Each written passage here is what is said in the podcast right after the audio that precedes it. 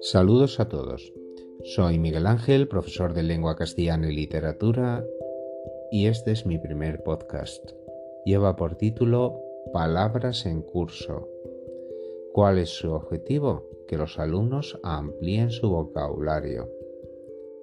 Para ello abordaremos todo tipo de contenidos, y comenzaremos por palabras relacionadas con los procesos de cognición y expresión específicamente humanos, como la memoria, el pensamiento y el habla. Si alguien quiere ampliar su vocabulario, puede hacer distintas cosas. La primera, leer con atención textos consultando el diccionario. La segunda, dedicar especial esfuerzo y atención a los ejercicios de sinónimos, antónimos, palabras homónimas y polisémicas que son habituales en el contexto académico.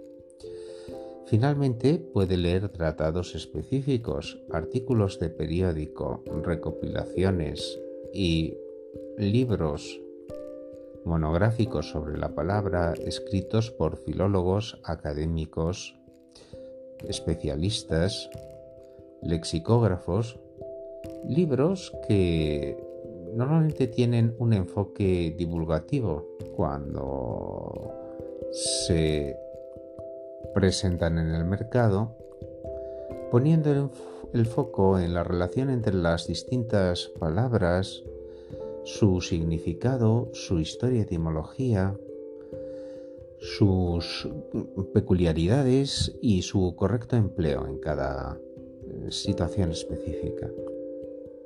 Libros eh, muy conocidos con este enfoque son los de Lázaro Carreter, los de Alex Grigelmo, los de Virgilio Ortega o los de Javier del Hoyo.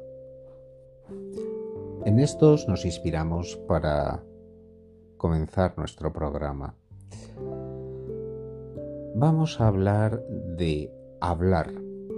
El verbo hablar existe desde el latín for fari fatus sum, eh, raíz que dejó palabras derivadas en todas las lenguas romances. Tan importante era esta facultad para los latinos que al niño eh, en los primeros años le llamaban infans, el que aún no puede hablar. Lo propio de un niño es lo infantil y la infancia es la etapa propia de los niños, aunque hoy es más amplia que aquella de 0 a 2 años que cubrían Roma. Cuando el comportamiento de un adulto se parece más bien al de un niño, hablamos de infantilismos. Otra cosa es el infanticidio, que fue un crimen terrible, abominable, nefando del que no puede hablarse. Un infanticida famoso fue Herodes, que ordenó la matanza de los inocentes o niños menores de dos años. Hubo un cambio semántico en el siglo XII que hizo que Infante pasase a ser el hijo heredero de la corona y hoy lo sigue siendo en la monarquía española, aunque haya crecido. El primero a quien se le dio este título en Castilla fue Sancho III el Deseado, 1134-1158, hijo de Alfonso VII. Surgió más tarde el infantazgo, señoría atribuido a un infante o hijo de rey, y los infanzones, hombres correspondientes a la segunda clase de la nobleza, superior a los hidalgos e inferior a los ricos hombres. La infantería era el cuerpo del ejército de los más jóvenes, aquellos que no podían pagarse un caballo y todo su equipamiento, elite que formaba la caballería. Con el tiempo la infantería, por su gran movilidad en el campo de batalla y sus meritorias acciones, pasó a ser la parte más importante de cuantas formaban el ejército de tierra. El niño comienza a hablar, se va haciendo adulto y puede llegar a hablar muy bien, esto es a ser elocuente, a tener el don de la oratoria, a gozar de facundia. Existe el nombre Facundo, y también el de Eufemia, con un significado muy parecido al de Eulalia y Eulogio. Estos últimos derivados del griego y que significan hablar bien o que se habla bien de ellos. El topónimo Sagún, de hecho, pues eh, es un pueblo de la provincia de León que surgió en torno al monasterio benedictino de San Facom, también relacionado con estos términos. Eh, las personas de las que se habla mucho son famosas, aunque la fama puede no ser tan buena como quisiéramos. De hecho, se puede difamar a un personaje famoso, una contradicción interesante o bien injuriarle con infamias o con blasfemias, aunque este último término ha quedado restringido a lo religioso. Es que hay delitos infames, esto es, que no se pueden decir. Algo parecido a lo inefable, o que no debe decirse, mm, que es lo que vulneran los mal hablados cuando propalan a los cuatro vientos rumores eh, algo habitual eh, cuando observamos al famoseo en televisión. Eh, los comentarios son en ocasiones difamatorios y a veces los perjudicados pueden llevar a los periodistas a juicio y ganar, tras hacerles confesar que no era verdad lo que habían declarado. Algunos chismorreos son simplemente fábulas o hablillas término que ya viene en la Celestina, y los personajes de la fábula pueden ser fabulosos en un doble sentido, en el de no haber existido y en el de ser extraordinarios.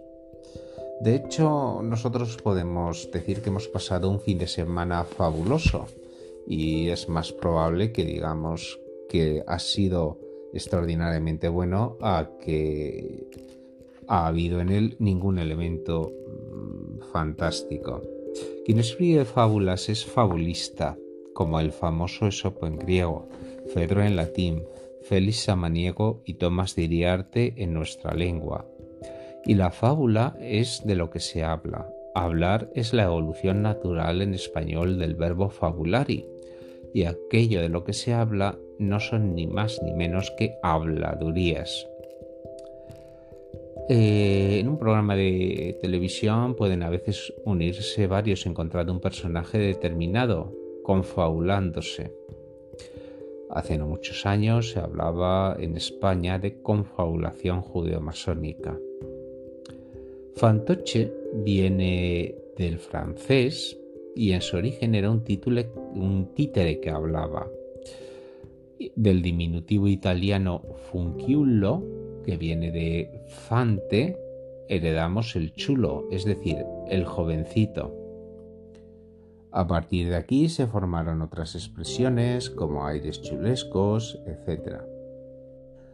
Cuando no queremos decir eh, directamente una palabra tabú, hablamos de eufemismos. Prefacio es lo que se dice antes. Profesor aquel que se dedica a enseñar por la palabra. Confesor eh, es el que escucha algo que se dice y ha hecho profesión de fe.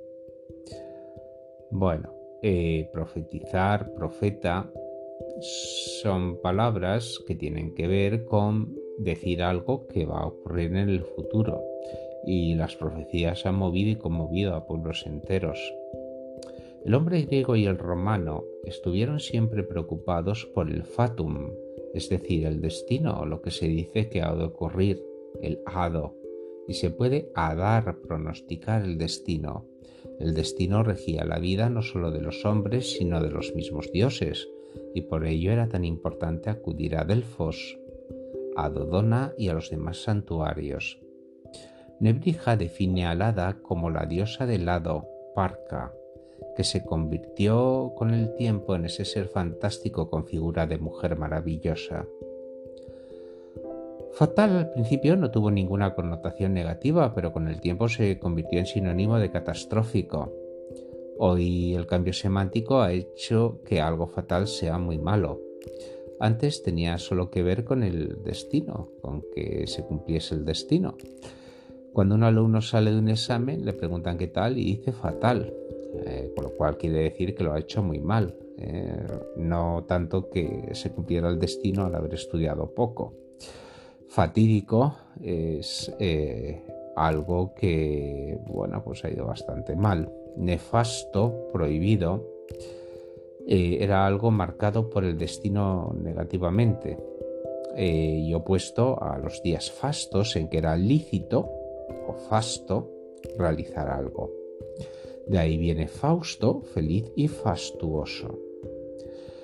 Los días feriados eran aquellos en que se permitía celebrar algún acontecimiento que era fiesta y se consideraban festivos. Solo mucho más tarde vendrían los festivales, aquello que se organiza en día de fiesta. El contenido negativo del destino es el que se transmite a nuestro lenguaje porque de lado nos llega mal al lado, predestinado un mal y malvado malifatius. Pero es que un término tan castizo como fario, mi propia Andalucía, procede del portugués fadario. En español también tenemos adario. Entre los latinos fanum, que era santuario, lugar consagrado, era el lugar donde se pronunciaban los hados y las palabras divinas y se pone en relación con fari. Así parece deducirse de un pasaje de Tito Livio. Quien se quedaba fuera del templo, delante sin entrar en él, era el profano, aunque curiosamente profanar un templo pasó a ser más tarde tratar una cosa sagrada sin el debido respeto para lo que era necesario entrar en él. Fanático sería aquel que es partidario exaltado e intolerante de una creencia. Bueno, con esta eh, pequeña exposición, pues eh, hemos hablado de toda una serie de palabras relacionadas con hablar y con fari, que es su origen etimológico. Vamos ahora con la palabra latina pensar, que viene de pendere, que significaba a la vez pesar y colgar. Lo que cuelga está suspendido o suspenso, por eso los alumnos suelen decir indistintamente que les han dejado colgando X asignaturas o que tienen tantas materias pendientes para septiembre o simplemente que están suspensas.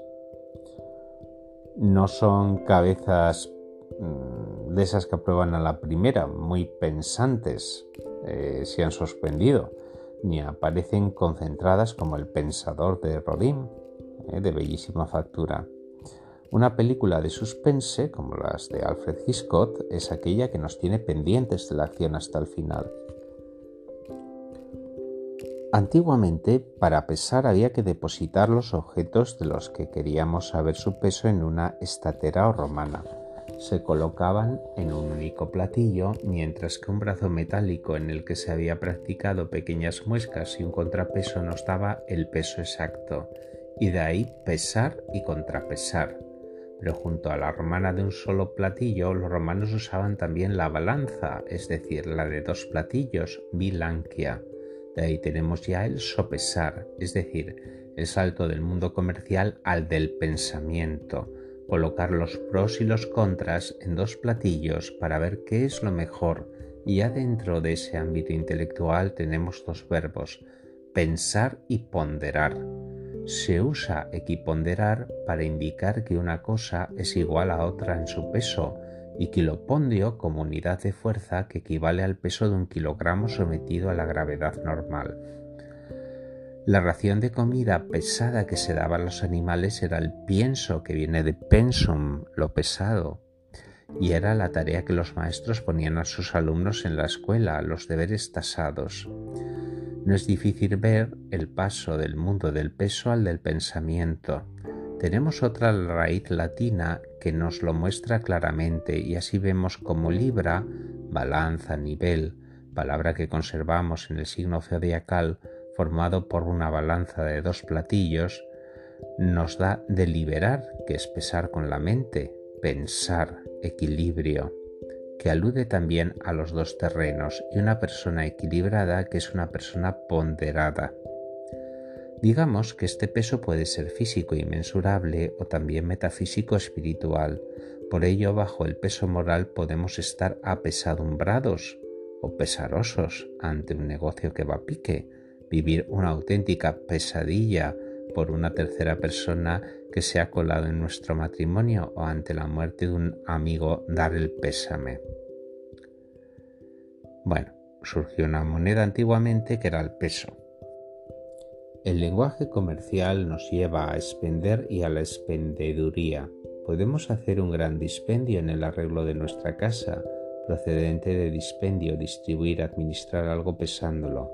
En ella no puede faltar una buena despensa, almacén donde los objetos están pesados, controlados, aunque puedan ser sisados, y un despensero.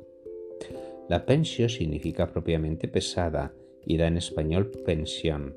Existen los pensionados y los pensionistas.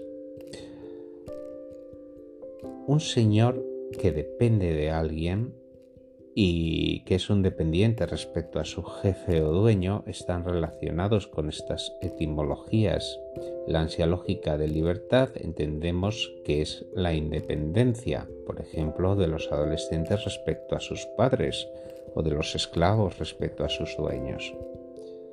En suma, en la sociedad romana había un cargo municipal formado por dos magistrados, los ediles, que se encargaban precisamente de la vigilancia en los mercados del sistema de pesas y medidas.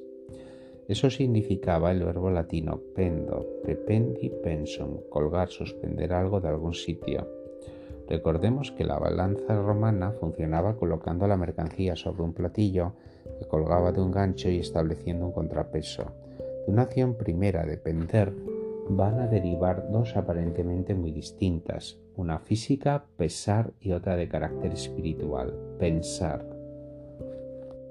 Finalmente hablaremos de la memoria. En latín, la raíz men englobaba los movimientos y actividades del espíritu. Por ello, la mente y la actividad mental hacen relación a los procesos cognitivos del hombre. Hoy día una enfermedad que se ha extendido entre la población mayor es la demencia senil, un deterioro progresivo y irreversible de las facultades mentales. Un demente es alguien que ha perdido la cabeza y dementar es volver loco a alguien.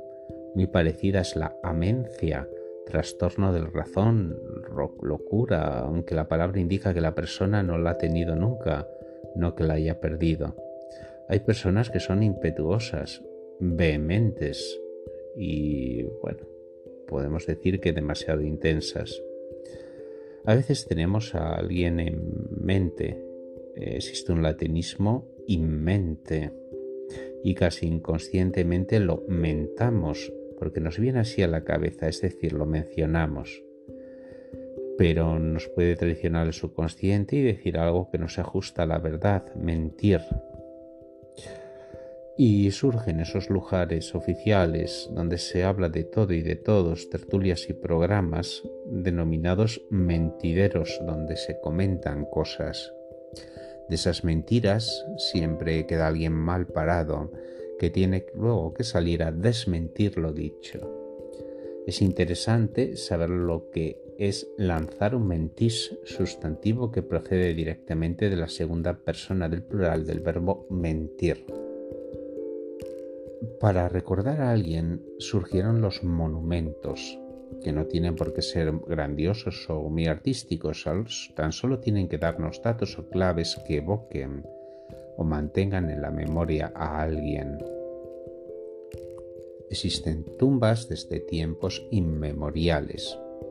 Es curioso que para los latinos la memoria residiera en el corazón, cor cordis, por lo que algunas palabras relacionadas con esta función tienen esa misma raíz, como recordar o acordarse de, que propiamente es hacer pasar por el corazón una noticia, un acontecimiento, un rostro. Otras lenguas modernas siguen manteniendo la expresión que nosotros traducimos por de memoria con expresiones basadas en el corazón, así el inglés con by heart, por ejemplo. Se cuenta que en vida de Lope de Vega, que había un amigo a quien llamaba Memorilla. A veces hay que hacer un memorial, un memorándum con un latinismo crudo como referéndum de toda una actividad, un año de gestión en una empresa, fundación, etc. a veces se hacen homenajes in memoriam a la muerte de alguien importante a quien queremos recordar Esto es conmemorar a alguien y se pronunciará su nombre en el memento de difuntos de la misa correspondiente, aunque también se puede remembrar, recordemos remember en inglés, un acontecimiento, rememorar las glorias pasadas, los buenos años vividos. La raíz hermana del griego, mne, nos ha dejado preciosas perlas desde las reglas mnemotécnicas o memorísticas que nos ayudaban a memorizar mejor las fechas y acontecimientos, hasta la peligrosa amnesia, que es la pérdida total o parcial de la memoria, y amnistía, que es el olvido perdón de los delitos, especialmente políticos. Existen varias enfermedades relacionadas con la memoria, como la paramnesia, que nos hace reconocer lugares o situaciones nunca vistos ni visitados como ya vividos por nosotros. La hipermnesia, una excesiva retención de datos e ideas inútiles de momentos concretos de nuestra vida, o la dismnesia, disfunción del reconocimiento y de la localización del recuerdo. Ahora hay una mentalidad en pedagogía que dice que no es tan importante memorizar. En la historia se daba prioridad a veces a la historia de las mentalidades que a lo que se llamaba despectivamente los datos fríos de fechas y nombres. Hay niños que necesitan en su educación un buen mentor, nombre que proviene de mentor, amigo de Ulises y consejero de Telémaco. Otros son tan mentecatos, que viene de mente captus, que necesitarán de muchos si quieren sacar algún provecho. Finalmente, con la misma raíz tenemos a monitor, quien avisa, y munición, aviso, advertencia, y un, preciso, un precioso muñir que se define como llamar o convocar a las juntas. El muñidor es el criado de cofradía que sirve para avisar a los hermanos de las fiestas, los entierros y otros ejercicios a los que deben concurrir. Hay hechos e indicios que mm, son premonitorios de lo que va a suceder y no necesitamos de ningún comentarista en televisión que nos lo cuente. Cuando a alguien se le quiere advertir de algo, se le amonesta, palabra que ha quedado casi relegada al mundo deportivo, especialmente al fútbol con sus tarjetas amarilla y roja, pero también en el instituto. En las iglesias, sin embargo, todavía se pueden escuchar las amonestaciones matrimoniales.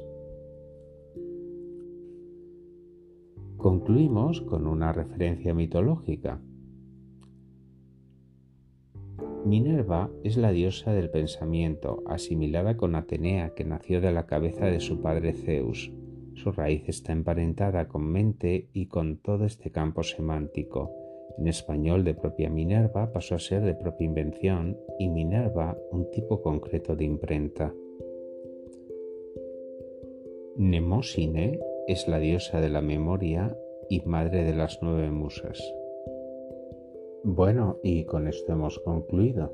Espero que hayan aprendido muchos términos y que reflexionen sobre ellos. Hasta el próximo programa.